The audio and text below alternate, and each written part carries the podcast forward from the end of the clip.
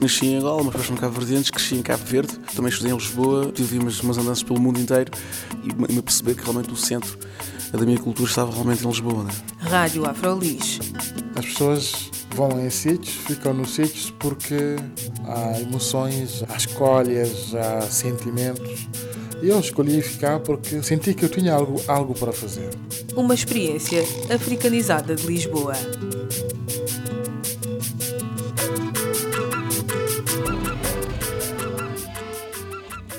Dia 1 de janeiro de 2015 e este é o primeiro programa do ano da Rádio Afrolis, o audioblog onde podem saber mais sobre afrodescendentes a viver em Lisboa.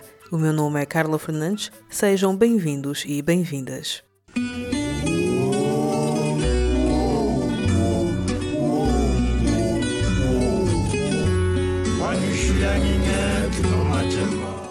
E vamos começar o ano com o angolano que comprou Lisboa por metade do preço. É, é uma provocação.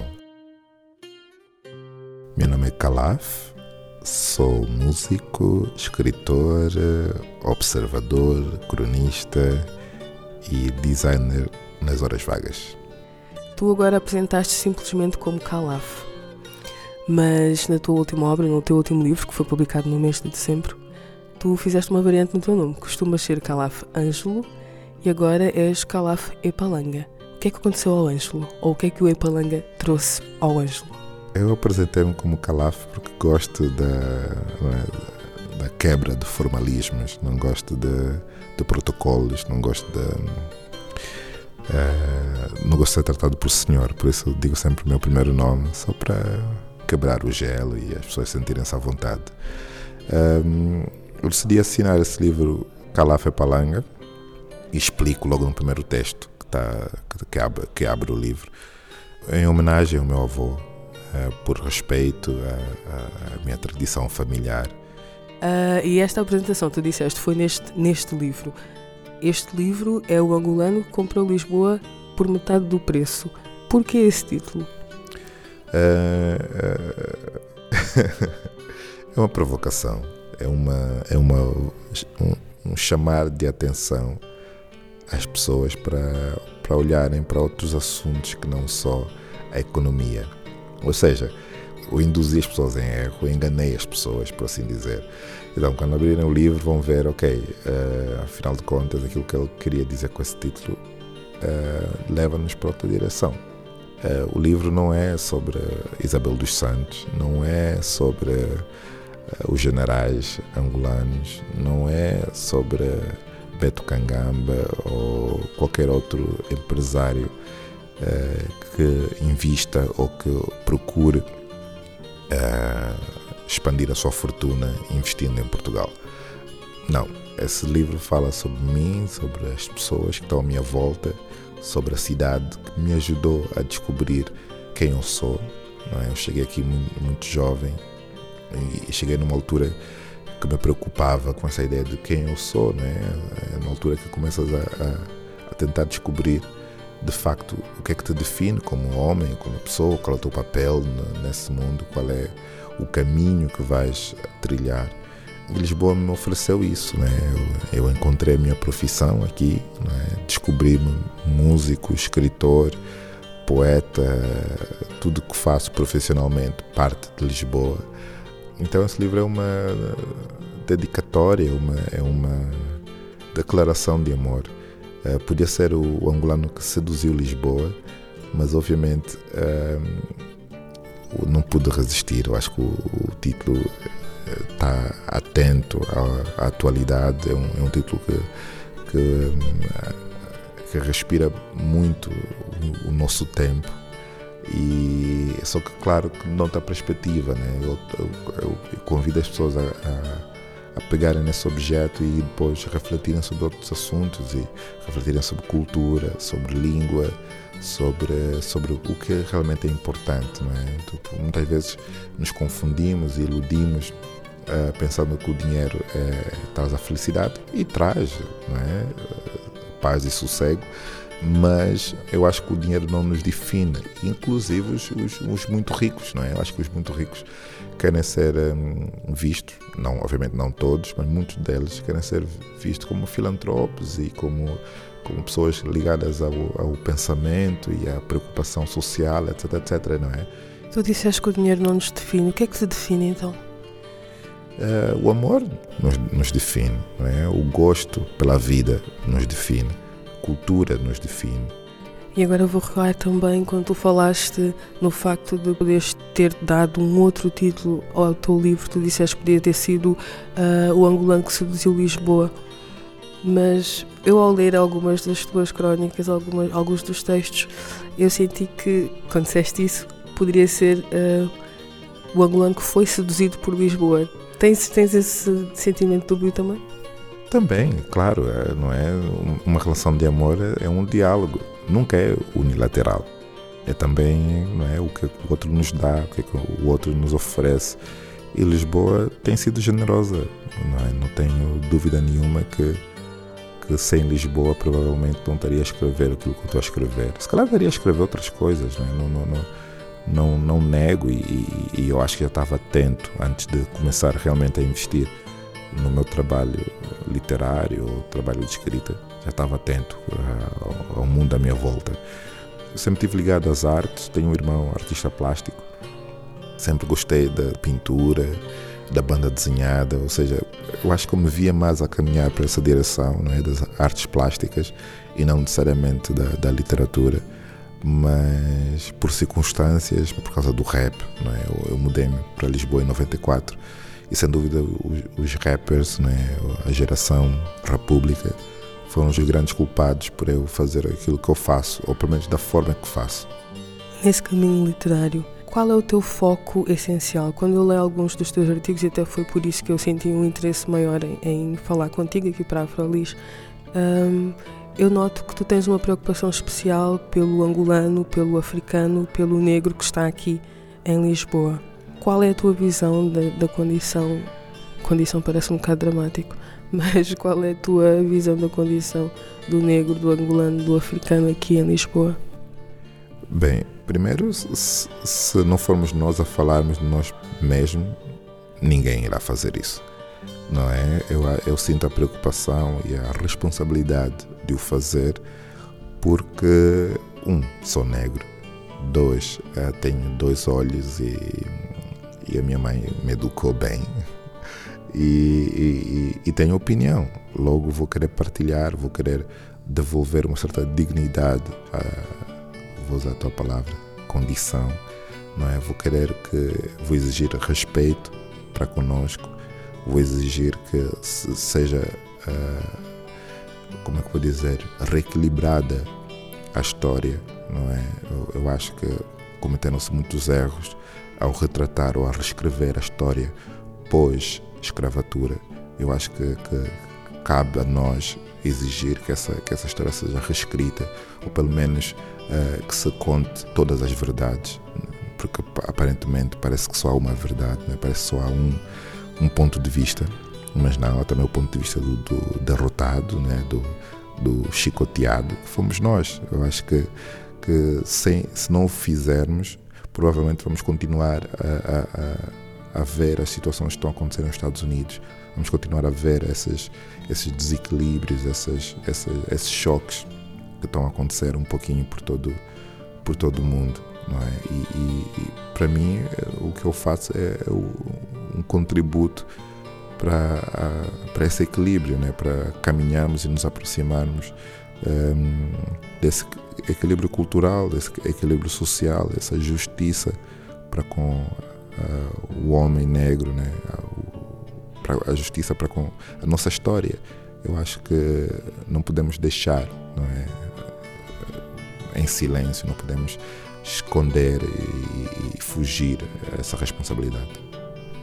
A forma como tu falas, tu falas que existe uma história que já foi contada a partir de uma perspectiva que tenta cobrir um bocado a realidade do negro, do derrotado, um, e fez-me lembrar um pouco a atitude de uma escritora norte-americana que é Toni Morrison. uma das características dela, e ela é muito critica, foi muito criticada por isso, não sei se ainda é, mas uh, por escrever a história sem falar em cores e que se percebia perfeitamente que estava a falar sobre comunidades negras de qualquer forma e ela dizia que não sentia necessidade de estar a desconstruir uma história, ela estava a falar sobre nós, por exemplo. E ela dizia que muitas vezes nós negros perdemos tempo a tentar desconstruir uma história em vez de construir a nossa história que está a acontecer, que é uma continuidade. Tu achas que esse é, uma, é um dos caminhos que, que deveria ser seguido também? Eu acho que cada um tem o seu estilo, não é? Cada um tem a sua maneira de ver as coisas. E isso é que nos enriquece. Pontos de vista diferentes, maneiras de estar diferentes. Uh, se olharmos, por exemplo, numa família, não é? filhos da mesma mãe são diferentes, não é? pensam de maneiras diferentes. Eu não quero de todo uh, fazer uma ou construir uma cultura uh, unilateral.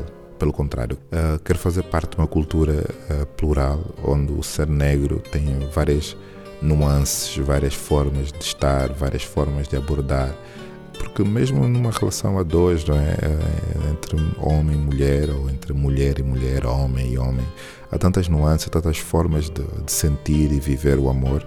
Porque é que a falar da minha cultura eu vou querer ter só uma única voz? Não, vou querer ter todas as vozes. Da mesma forma que quando eu vejo o, o não é, o, os brancos a discutirem o que é, que é ser branco, o são, ponto eu, eu, não vou discutir o que é, é ser negro, eu sou negro, ponto. Agora, na confrontação com o outro, na, na confrontação entre brancos e negros, enquanto isso for assunto, eu espero que um dia isso uh, morra e, e se, se, deixe de, de, de olhar é, para cores e se deixe de olhar para, para religião, sexo, etc um, e passa a olhar para as pessoas, não é? para os seres humanos, porque todos nós temos pontos de vista diferentes. Alguns são parecidos, outros são, são totalmente antagónicos. Eu acho importante esse, esse, esse olhar. Eu gosto muito da Toni Morrison, acho, acho uma, uma escritora brilhante. Como também gosto do, dos mais radicais, né? eu gosto, voltando à nossa realidade, olhando, por exemplo, o discurso do, do General D ou o discurso do Carlão, não é? do Pac-Man, da Weasel Muitas pessoas poderiam tipo, cair no erro de dizer ah, o Carlão não é su suficientemente negro só porque ele não traz nas suas canções assuntos sobre a comunidade africana, etc, etc. Mas ele é na sua alma, ele é na sua vivência. Ou seja, ele não precisa me convencer que ele é mais ou menos negro que A, B ou C. Ele é. Não é? E, e, e ele só faz aquilo que faz por ser aquilo que ele é não é? Então é, é, é, convém promovermos isso, convém promovermos a diversidade de pensamento, a, a, diversidade de posturas, não é? E tudo isso é rico, tudo isso é riqueza, tudo isso nos enriquece e nos engrandece. Uh, e então tu agora lançaste um livro e eu gostaria de saber qual foi o critério da seleção das tuas crónicas? Tu tens crónicas algumas que estão no Rei de Angola, não é? no portal Rei de Angola, e algumas que tu também publicaste no, no, no público. Eh, qual foi o critério da tua escolha? Em 2011, assim que acabei o, o livro Histórias de Amor para Meninos de Cor, uh, e, e, comecei a promovê-lo, a ir para escolas, a falar com pessoas, jornalistas, etc, etc. Eu soube naquele momento que editar livros de crónicas é, é, para que elas tivessem algum, alguma dignidade era preciso pensar um pouquinho além daquilo que, que é uma mera coletânea de crónicas. Né? Precisas, precisas analisar, estudar, fazer uma seleção mais cuidada. Ah, não que o primeiro não existisse uma seleção cuidada e o conceito por trás, mas era o meu primeiro, é? ou seja, estava a aprender como é que se faz ou como é que se vive o mundo da literatura.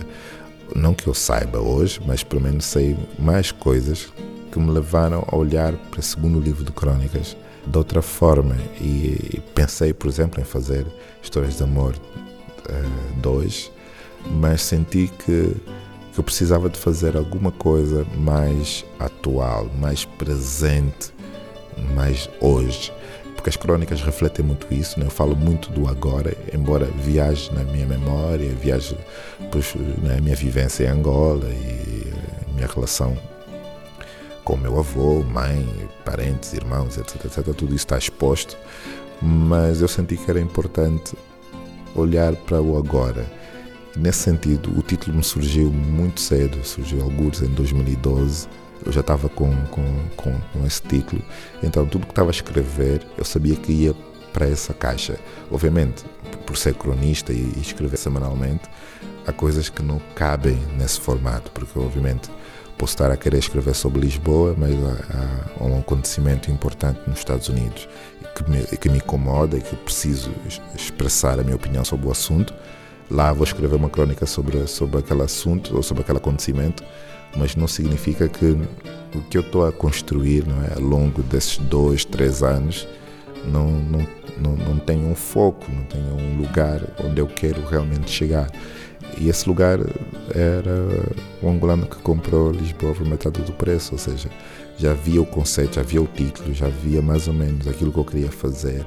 Eu gosto, gosto muito de, do objeto livre, gosto muito de, de, de, de, pensar o livro como um acontecimento. Tu, quando pensas na, na produção literária aqui em Portugal, o que é que tu achas do, da, da produção literária dos afrodescendentes aqui? Eu, na minha opinião, acho que é escassa. Mesmo quando nós falamos de lusofonia, a literatura não é tão, para mim, não é assim tão atual. Nós temos o Miyakoto que é fantástico, temos o Pepe Tela que é fantástico, mas sinto que a literatura vai muito buscar ainda a tradições africanas mais dentro do país, dos países, digo, e não se aproxima tanto. Eu não me identifico tanto com, as, com, as literatura, com a nossa literatura chamada lusófona. Identifico-me mais claro porque também sou de Lisboa, como tu escreves, por exemplo, né, que é mais atual. Eu consigo ler, eu consigo ver na rua o que é que se passa, o que é que se está a dizer.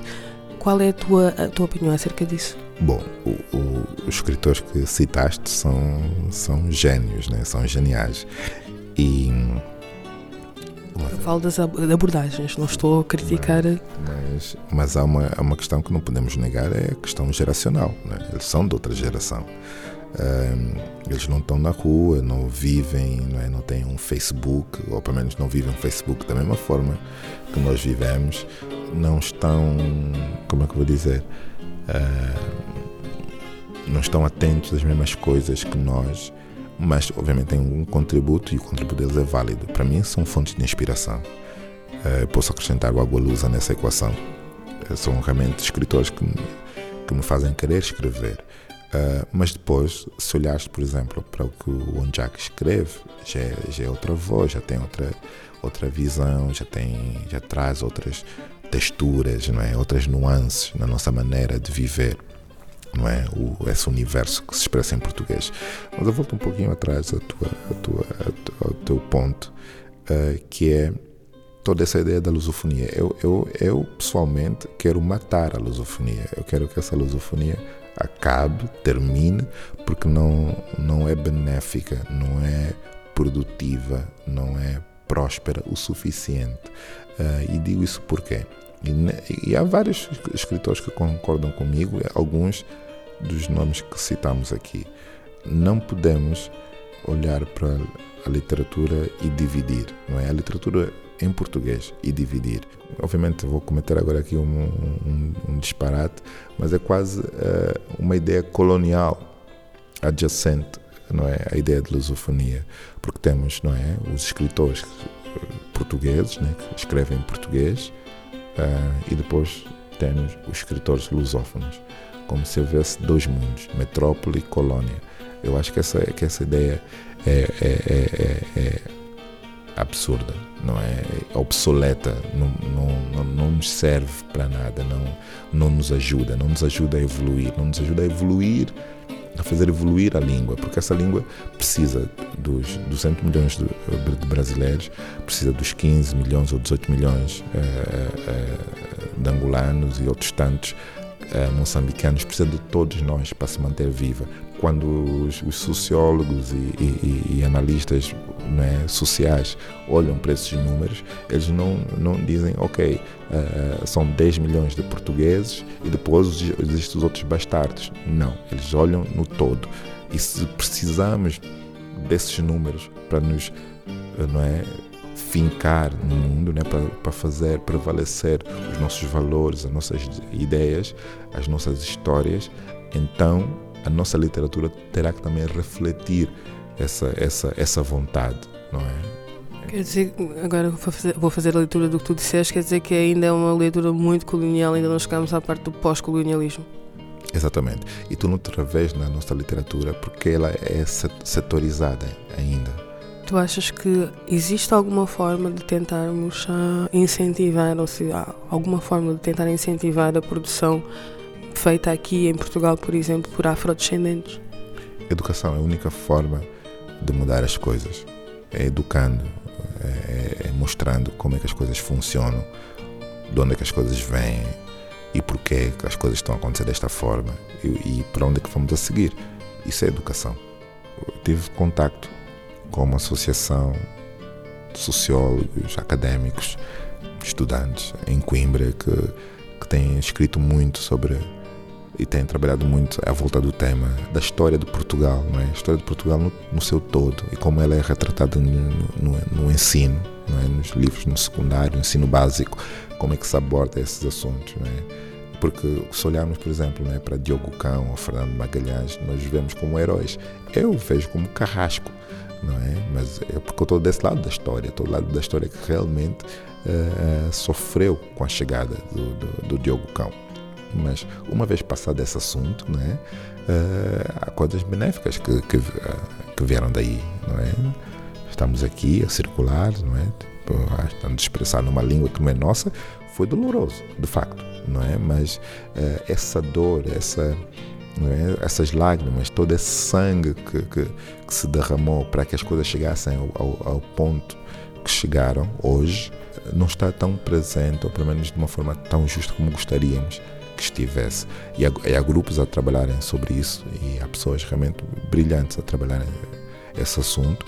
Há depois as associações um pouquinho mais naquela luta diária é? da, da, da, discriminação e justiça social muito ativas, né? Lembro a Associação Associação Capaz estou atento, analiso e olho, leio, converso, tento conversar e quando posso tento estar perto. Numa das tuas entrevistas, ou, foi, ou não, não tenho a certeza se foi numa das tuas crónicas, tu disseste que aqui em Lisboa, uma coisa que Lisboa te deu foi encontrar a tua angolanidade. De que forma que isso aconteceu? acho que o aspecto mais importante aqui a analisar é provavelmente a minha confrontação com o outro, maioria, não é? Porque quando se está em Angola, não é, uma sociedade maioritariamente negra, uh, não se pensa muito sobre esse assunto, né? Tipo, em Angola ninguém pensa o que é, que é ser angolano, o que é, que é ser negro, porque já é, já é assim, né? tua mãe é, tipo, toda a gente à volta de ti é. Obviamente, há pessoas que refletem sobre esse assunto, principalmente não é, não é no mundo académico, mas no dia a dia isso, isso não, não é corrente. Mas quando estás numa sociedade ou num país maioritariamente branco, não é? Quando estás na condição de estrangeiro, começas a pensar realmente o que é que, por que, que gostas de ao domingo? É, porque gostas de dançar kizomba? Porque quando, quando ouves o Paulo Flores te, não é, te vem lágrimas aos olhos? Porque é que bonga não é uma coisa que, que só os teus pais ouviam, de, de, repente aquilo tudo faz sentido, tudo, tudo é claro, tudo é, tudo é mais palpável, né? E aí, houve, houve um período que eu ia à Feira da Ladra comprar tudo que era vinil que pudesse encontrar com música angolana. E quando, quando era miúdo, eu partia aqueles vinis, eram meus brinquedos, né? Tipo, ou seja, eh, por que que isso acontece agora, né? Um, cresci, dois, um, senti a necessidade. A necessidade é realmente a mãe de todas as invenções. E, e, por necessidade eu senti que era importante chamar a mim, não é? Ou procurar em mim as respostas de facto o que é que é ser angolano? Da mesma forma que eu comecei a refletir mais sobre Lisboa quando comecei a viajar, não é? quando comecei a sair de Lisboa. Eu passo muito tempo em, em, Berlim e, e em Berlim consegues realmente né, pôr as coisas com não ter um certo distanciamento e olhar para as coisas com uma certa cutilância, né, com mais com mais precisão. Há, há aspectos nessa cidade que que eu acho uh, fantásticos e únicos.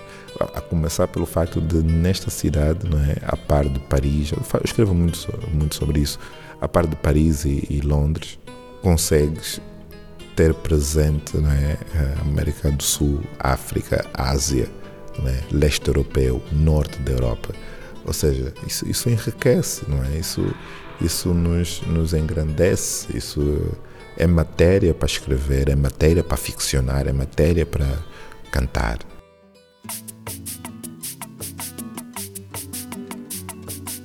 Foi uma conversa com Calaf Epalanga, aqui na qualidade de autor do livro O Angolano que comprou Lisboa por metade do preço.